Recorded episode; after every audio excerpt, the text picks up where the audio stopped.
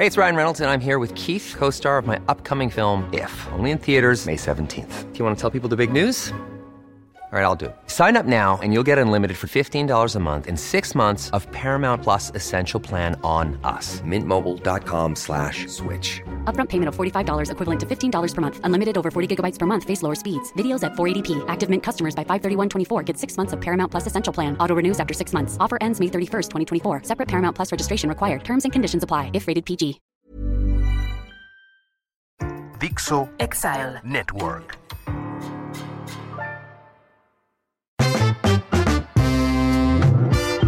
El Ciudadano Político. El podcast De Max Kaiser. Conocer y entender la política mexicana para crear ciudadanos capaces de reconstruir su democracia.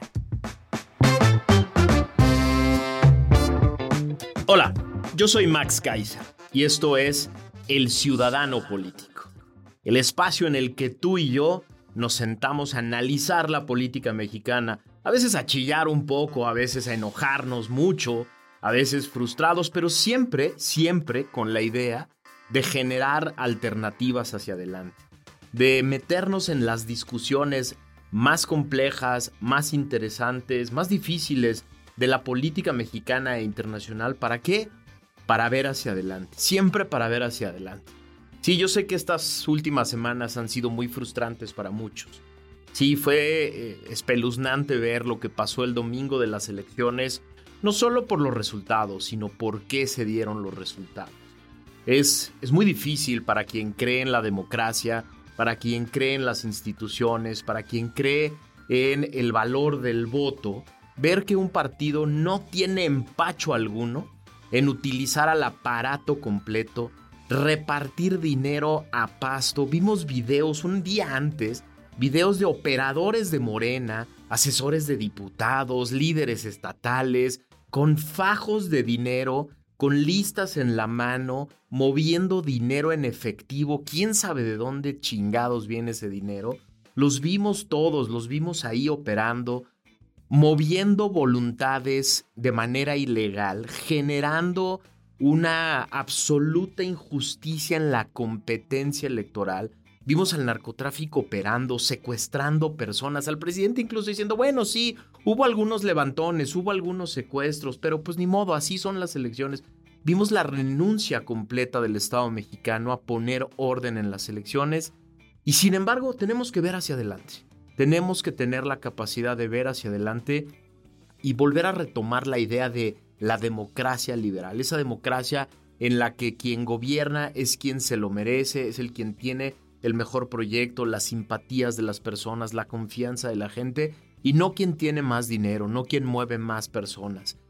Eh, es, es, increíble ver cómo el, el, el, aparato de gobierno está dispuesto a lo que sea. Déjame te pongo rápido algunos ejemplos para que no quede nada más en, en, en opiniones o en percepciones. ¿Qué cosas hizo este gobierno en el último año, solo en el último año, para mover la aguja de manera completa? Uno, lleva varios meses, meses gastando más de ya 200 mil millones de, imagínate, 200 mil millones de pesos de impuestos que no recibió y de subsidios que dio a la gasolina solo para poder decir aquí la gasolina está barata. Imagínate eso. 200 mil millones de pesos que podrían haberse destinado a la salud, a la educación, a la infraestructura, a la seguridad, simplemente para poder hacer campaña y decir aquí la gasolina está barata. Ejemplo número Número dos, todos sus programas, todos sus programas sociales están cuestionados. Están cuestionados por el Coneval, están cuestionados por diferentes auditorías sobre el, y, por investigaciones eh, externas de periodistas y organizaciones civiles, que esos programas de transferencias, de regalar dinero no sirven, no tienen un objetivo claro, eh, etcétera, y sin embargo, ahí están moviéndolos por todos lados. Tercer ejemplo, las vacunas un año entero haciendo campaña, promoviendo las vacunas como un regalo del presidente, como una donación del presidente, como una dádiva del presidente. Cuarto, hemos visto por todo el país a los cuervos de la nación visitando una y otra vez casas por todos lados, amenazando a las personas, amenazando, no, no, no sugiriendo, no informando, no amenazando a las personas de la pérdida, la posible pérdida de, esas, de esos beneficios que tú y yo pagamos con nuestros impuestos si votan por un partido diferente. Los hemos visto, ahí están, están a la vista de todos, están los testimonios, Loret de Mola y Latinos hicieron una investigación con testimonios directos, testimonios concretos de cuervos de la nación diciendo, sí, la neta, nos pagan para ir a casa por casa a tratar de convencer a personas, de moverlos de un lado a otro, de decirles, de amenazarlos y de insistirles que si no votan por Morena van a perder sus... Los vimos. Ahí están los testimonios directos, ahí están los documentos y no pasa nada. Y quinto, todo el gabinete completo volcado a las elecciones. Los vimos durante meses previos a las elecciones, yendo a los seis estados donde hubo elecciones, moviendo personas, amenazando, eh, ofreciendo proyectos de infraestructura, ofreciendo cosas especiales. Vimos al presidente en las mañaneras volcado a eh, promover a sus propios candidatos. Vimos a candidatos en el Senado de la República, carajo. Eso no lo, no, lo veíamos ni en la época del PRI, en el Senado de la República, en salones de comisiones que son de todos los senadores haciendo campaña. Entonces, sí, entiendo tu frustración. Yo traigo la misma, ¿eh? es decir, la frustración es el gobierno no tiene empacho en hacer lo que tenga que hacer en violar las leyes que tenga que violar, en pactar con el crimen organizado todas las veces que lo tenga que hacer para ganar una elección. Y sí es cierto que esto pone a Morena en una condición favorable hacia el 24. Sí, sí es cierto. E, en este momento, si hoy fueran las elecciones con esta dinámica, sería muy difícil ganarle a esta maquinaria de violación de la ley, a esta maquinaria de repartición de recursos en efectivo, de procedencia absolutamente oscura y a través de transferencias de programas sociales, a través de sus eh, eh, intentos de manipular la percepción de la gente como en el tema de la gasolina, sí, hoy sería muy difícil ganarle a ese aparato. Pero eso es lo que hay, eso es lo que tenemos. O sea, lo que, lo que ya no podemos desconocer es que este movimiento llamado Morena es un movimiento absolutamente autoritario y absolutamente dispuesto a violar la ley todas las veces que pueda para ganar una elección. Eso ya lo tenemos que dar como un dado, como una condición que va a estar ahí en el 23 y en el 24. Ahí va a estar. Eso son, eso hacen, a eso se dedican. Esa es la maquinaria que van a utilizar volcada a tratar de ganar la elección. Ahora, la elección presidencial es otro monstruo completamente diferente. Yo no estoy de acuerdo, yo no comparto, yo no estoy del lado de los que ya levantaron la mano en son de triunfo en el 24, ¿no? La gente de Morena que dice, como ganamos elecciones en 21 y en 22 estatales, vamos a ganar en 24. Absolutamente no. Y te doy un ejemplo muy claro, te doy tres ejemplos muy fáciles. En el año 2000, cuando ganó Vicente Fox la elección presidencial, el PAN solo tenía seis gubernaturas, seis, y el PRI tenía 24 y el PRI perdió, y perdió brutalmente.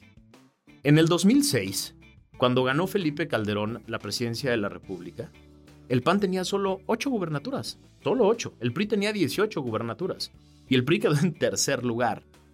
No solo eso, tres meses antes de la elección, el hoy presidente, el señor López, estaba más de 20 puntos arriba. Tres meses antes de la elección, todo mundo lo daba por absoluto ganador, irremediable ganador de la elección, y perdió. Y perdió. Perdió por 250 mil votos, pero perdió. Nunca lograron demostrar en ninguna instancia que hubo ningún tipo de fraude de ninguna naturaleza. Y el tercer ejemplo, y creo que es el más contundente de todos. En el 2018, cuando el señor López arrasó, ganó con más del 50% de los votos, Morena tenía cero gubernaturas. Cero, ni una sola. En ningún lugar del país gobernaba como gobierno estatal Morena y arrasó en la elección presidencial. El partido en el poder, el PRI, que tenía la mayoría de las gubernaturas, congresos estatales y presidencias municipales, perdió y se fue al tercer lugar de la elección. Entonces, no, que no los engañen. No es cierto que lo que está pasando hoy ya determinó de manera irremediable lo que va a pasar en 2024. No es cierto, no lo acepto y tengo elementos objetivos que te acabo de decir para hacerlo. Ahora, ¿es un camino sencillo? No, para nada. ¿Se ve fácil eh, quitarle el poder en el 24 a este aparato de violación de la ley y de tratos oscuros con el narco? No, para nada. Pero justo por eso, te quiero proponer 10 pasos. 10 pasos que creo que son los que tenemos que ir tomando uno por uno, que requieren mucho trabajo, ¿eh? Muchísimo. Tenemos que empezar allá. Requieren mucho trabajo, pero, pero son, son posibles. No son ciencia nuclear, no estoy proponiendo cosas extraordinarias, pero sí un camino distinto al típico camino que hemos utilizado durante los últimos 20 años. Déjame resumir el camino típico. Un gobierno está con un partido en el cargo, todos los demás partidos le dicen que no a todo. Ese no genera división, esa división genera, entre otras cosas, fracaso del gobierno, ese fracaso del gobierno genera una necesidad o una intención de alternativa o de cambio en, la, en el electorado. Ese grupo o ese partido se encarga de escoger a una persona muy popular. Los proyectos y las campañas se hacen a través de jingles y generalidades. Acabar con la pobreza, acabar con la inseguridad, mejorar la salud, mejorar la educación. Puros jingles, puras generalidades, puros buenos deseos que se prometen y se empaquetan a través de eh, carísimos procesos de mercadotecnia, ¿no? De campañas carísimas. Y el chiste es a ver quién obtiene más simpatías de la gente en elecciones en las que cada vez hay menos participación. Y déjame hacer la conexión. La gran clave para el 24 es la participación electoral. Sacar personas a la calle. Déjame te doy un dato que me parece brutal. La que la gobernadora electa de Quintana Roo va a gobernar después de haber obtenido 280 mil votos totales. Si te parece poco los 250 mil votos de diferencia que hubo entre Felipe Calderón y Andrés Manuel López Obrador en el 2006, bueno, la que ganó Quintana Roo, la que va a gobernar todo el estado, ganó con 280 mil votos totales. El 40% de la gente salió a votar en Quintana Roo. Es decir, la que va a quedar de gobernadora va a gobernar con el 22% de la lista nominal de Quintana Roo. El 22%. El problema es que con tan poca participación, con tan baja participación, con tan poca motivación de la gente, es mucho más fácil que el aparato de compra de votos, que el aparato de miedo, de movilización, ese aparato que usa el crimen organizado para atemorizar a la gente a no salir a votar, es más eficaz.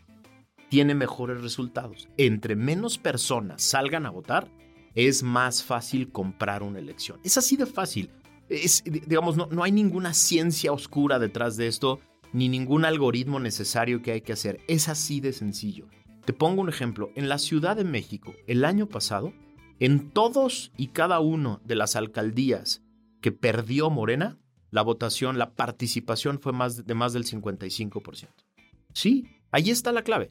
La clave es, en el momento en que pasa del 55 al 60% de participación, a Morena ya no le alcanza la compra de votos, ya no le alcanzan las transferencias, ya no le alcanza la movilización ilegal de su gente, ya no le alcanza el pacto con el crimen organizado. Y me vas a decir, bueno, pero es la Ciudad de México. Sí, nada más que la Ciudad de México era el bastión más importante de Morena, por eso están tan enojados. Era el bastión más duro, el bastión donde, donde nacen, donde crecieron, donde se desarrollaron, es la Ciudad de México. Y la perdieron por pura participación.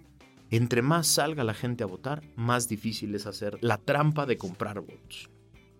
Pero hace falta trabajo, mucho trabajo. Quiero proponerte 10 pasos, 10 pasos que deberíamos de empezar a probar. ¿Te aseguro algo con estos 10 pasos? No. ¿Tengo la garantía de que pueden funcionar? No. ¿Tengo la certeza de que si lo seguimos paso a paso, Morena pierde en el 24? Absolutamente no. En política no hay certezas, justo es lo que te quiero decir, no hay certezas. Pero nada, perdemos comprobarlo, ¿eh? Déjame ver si te convenzo. Vamos uno por uno. Paso número uno. Ya sé, me van a decir que soy un romántico de la política y que el primer paso ya de entrada suena a algo que no es concreto, que no es tangible, pero es importantísimo. El primer paso es tener una causa, un para qué, claro. ¿Para qué queremos llegar al poder? ¿Para qué queremos que el, una alternativa llegue al poder? ¿Para qué queremos quitar a Morena? Necesitamos tener bien claro y bien articulado el para qué. Si el para qué solo es quitar a Morena, es muy corto. Es necesario, ¿eh? yo sí estoy convencido de que el populismo autoritario de toda América Latina y de México hay que empezar a erradicarlo ya. Sí, sí es un motivo. Quitar a Morena del poder sí es un motivo. Lo digo abierta y públicamente. Es un motivo quitar al populismo autoritario porque es un cáncer de la democracia. Pero no alcanza simplemente el anti-Morena o el anti-López. Necesitamos un motivo claro. Y ese motivo claro tiene que tener una articulación completa. Tiene que ser atractivo para la gente. Queremos un mejor país, queremos un país más justo, queremos un país incluyente, queremos un país que nos ponga a todos a trabajar. ¿Qué queremos? ¿Para qué queremos que alguien diferente llegue al poder? Es importantísimo tenerlo claro. Si no, no hay manera de hacer que más del 50% de la gente salga a votar. No hay manera. No es suficientemente atractivo quitar a unos para poner a otros. No lo es. Porque los otros ya demostraron en otros lugares, en otras en otros gobiernos que no son suficientes. Ahorita te voy a explicar cómo los hacemos suficientes. Dos, paso dos. Esa gran causa no puede quedarse en un, en un buen deseo, en un deseo genérico, en un deseo abierto, en un deseo poco claro. Esa gran causa debe estar contenida en una agenda ciudadana, desarrollada por los más grandes expertos del país y expresada de una forma que, que, no solo lo entiendan los expertos, que lo podamos entender todos, que lo pueda entender la, la persona que sea, se dedique a lo que sea, que pueda entender cómo sí en salud, cómo sí en educación, cómo sí en empleo, cómo sí en medio ambiente, cómo sí en seguridad, cómo sí en justicia. Los temas más importantes contenidos en una agenda que sea clara, que tenga la capacidad de convencer, pero sobre todo de motivar. Ese es el chiste. Una agenda ciudadana que tenga la capacidad de motivar a muchos. Paso número 3. Una vez que tengamos esa agenda ciudadana, es imprescindible hacer la chamba de explicarla puntualmente, de hacerlo con datos duros, con argumentos claros, con evidencias contundentes. Hay que explicar, uno, los motivos del desastre actual, pero luego hay que explicar cómo una agenda ciudadana nos saca de este problema, nos, nos genera una posibilidad de ser un país diferente. Hay que sacar al señor de Palacio de esta ecuación, hay que dejar de hablar de él pero sí hay que hablar del desastre de su gobierno. Es importantísimo hablar del desastre de su gobierno, porque si no hablamos de esto, la próxima candidata a la presidencia de Morena simplemente va a decir yo lo mismo, pero como lo hacía el señor, pero sin él, ¿no? O sea, la campaña del 2024 está clarísima. De un lado va a estar la candidata o el candidato de Morena que va a decir más de lo mismo. No hay de otra.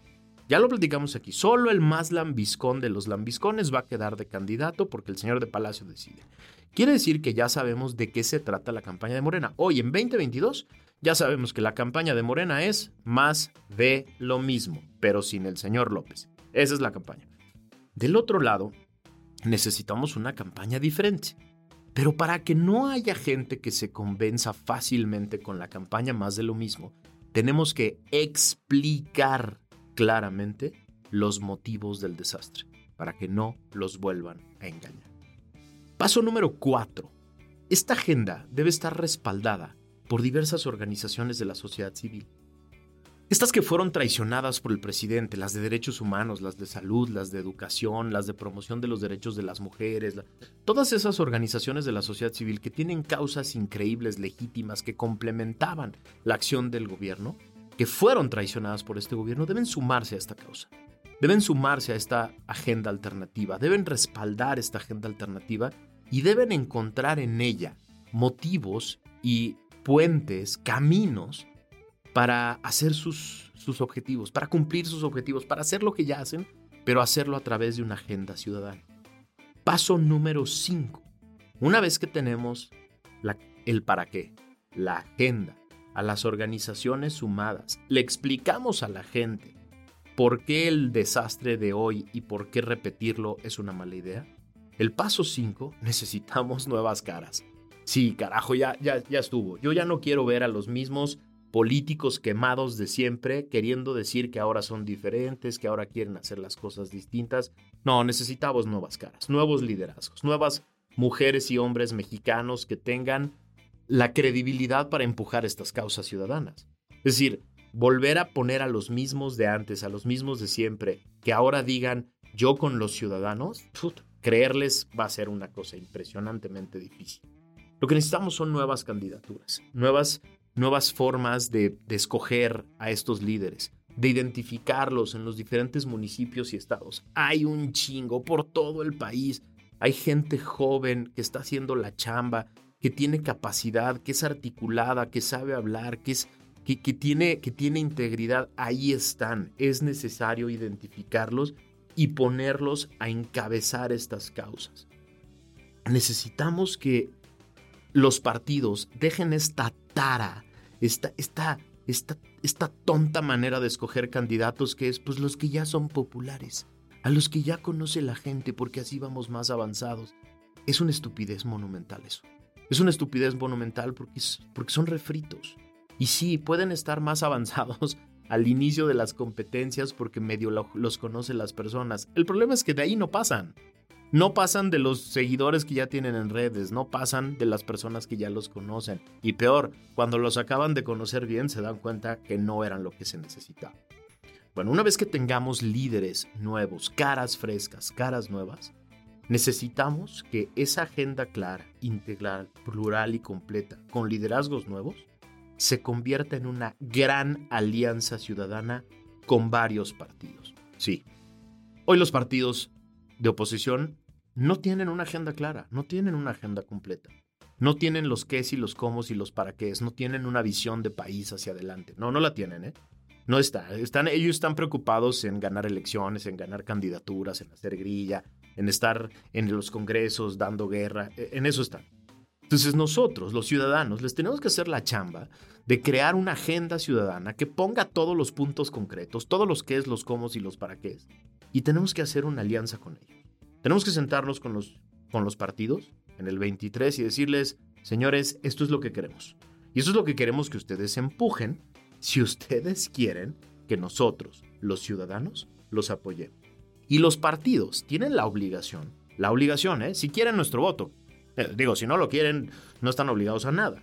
Pero si quieren nuestro voto, tienen la obligación no solo de incorporar la agenda, sino de empezar a incorporar a personas a nuevos liderazgos con sustancia en sus candidaturas.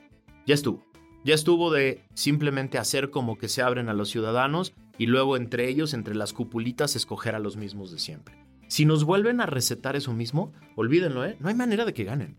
No hay manera de que generen una intención de voto mayor, mayor participación, si nos van a dar las mismas soluciones de siempre con los mismos candidatos de siempre.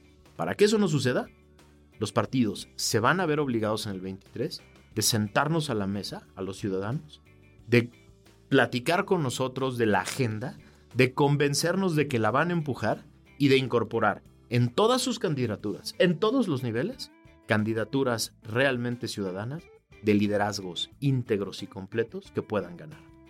Paso número 7. Una vez que nos sentemos a hacer esa gran alianza, se requiere una campaña diferente. Una campaña que promueva una mayor participación. Sí, la campaña tiene que explicar que el más de lo mismo no sirve. Que la corcholata escogida por el presidente no va a ser otra cosa más que repetir las fórmulas fallidas. Sí, sí tenemos que explicar eso. A fuerza, se trata de eso. Pero además, la campaña tiene que ser una campaña moderna que promueva la mayor participación ciudadana de la historia. No en torno a un caudillo. Es decir, no vamos a enfrentar a una corcholata contra un caudillo de oposición. No, vamos a enfrentar a la corcholata contra una gran agenda ciudadana impulsada por organizaciones de la sociedad civil, impulsada por ciudadanos de a pie, empujada de diferentes maneras, con mujeres y hombres mexicanos con integridad y legitimidad que generen interés y movilización. De eso se trata. Tiene que ser una campaña en positivo, una campaña que incluya, una campaña que sume, una campaña moderna, una campaña que ilusione, una campaña que genere las mejores emociones en las personas para que los activemos. De eso se trata. Paso número 8.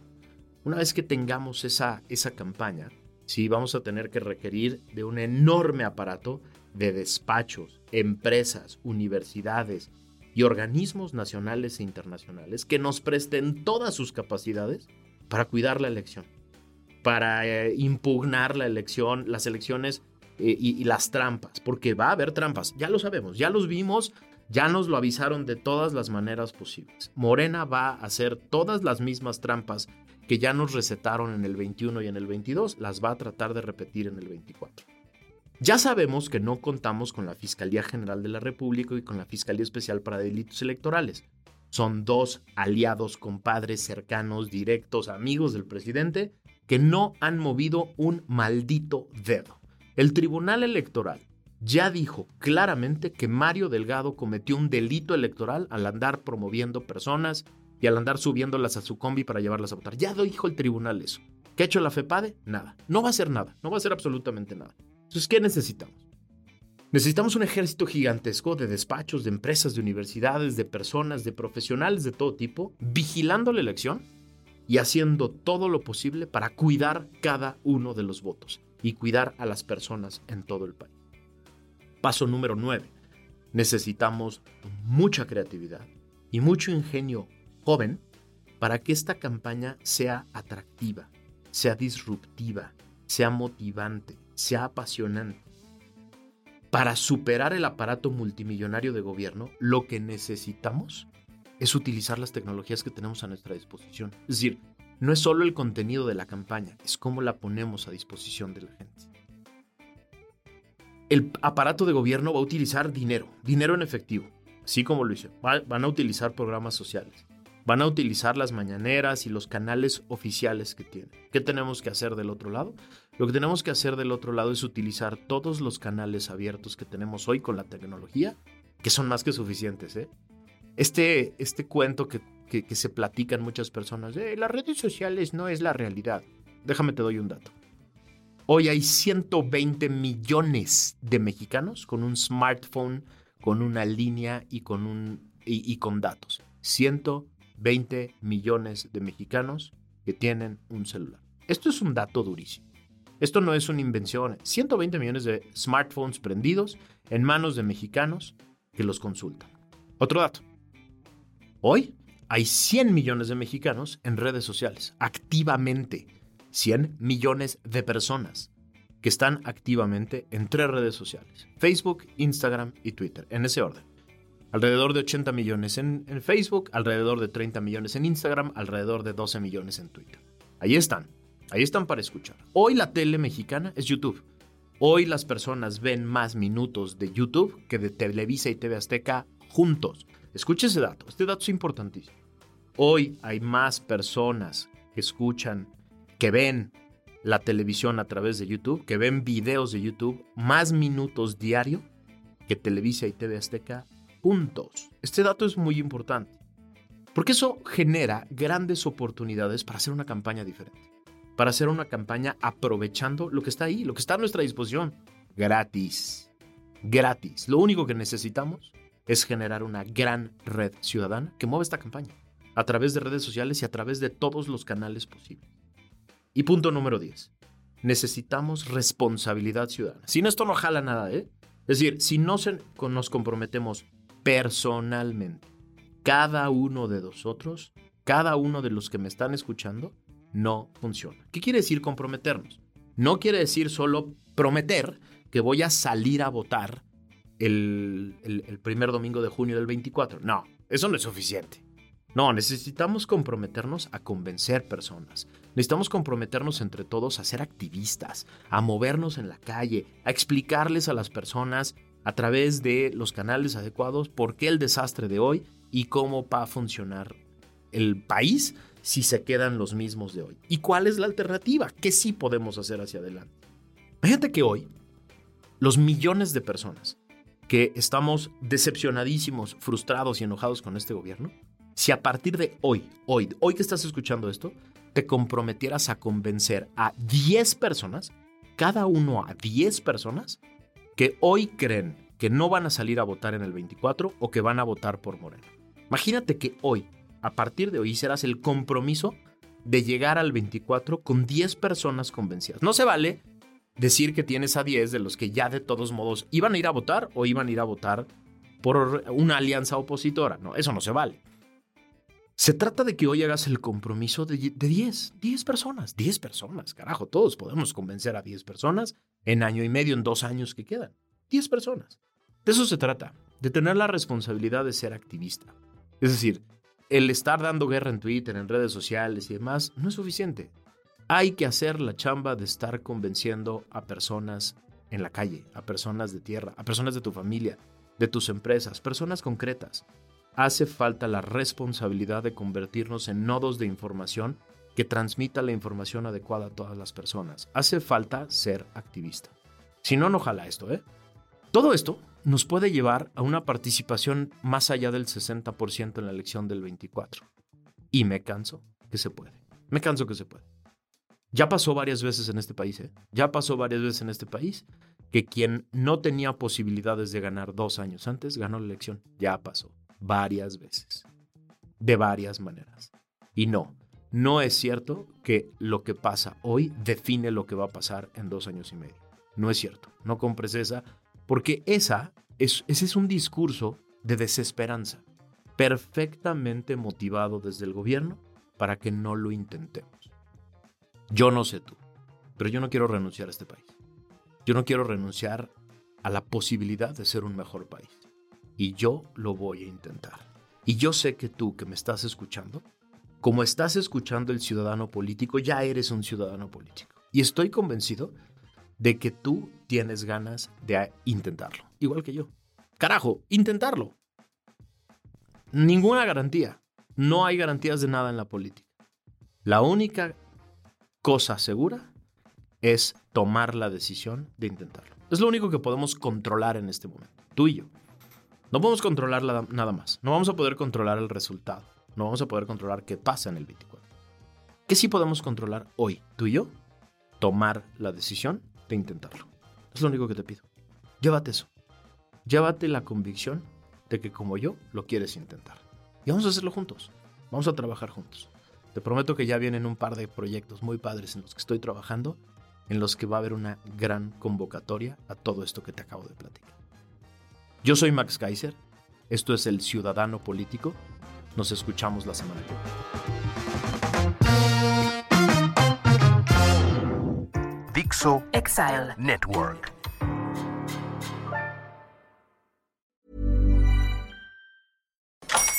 Hola, buenos días, mi pana. Buenos días, bienvenido a Sherwin Williams. ¡Ey! ¿Qué onda, compadre? ¿Qué onda? Ya tengo lista la pintura que ordenaste en el ProPlus app. Con más de 6.000 representantes en nuestras tiendas listos para atenderte en tu idioma y beneficios para contratistas que encontrarás en aliadopro.com. En Sherwin Williams somos el aliado del PRO.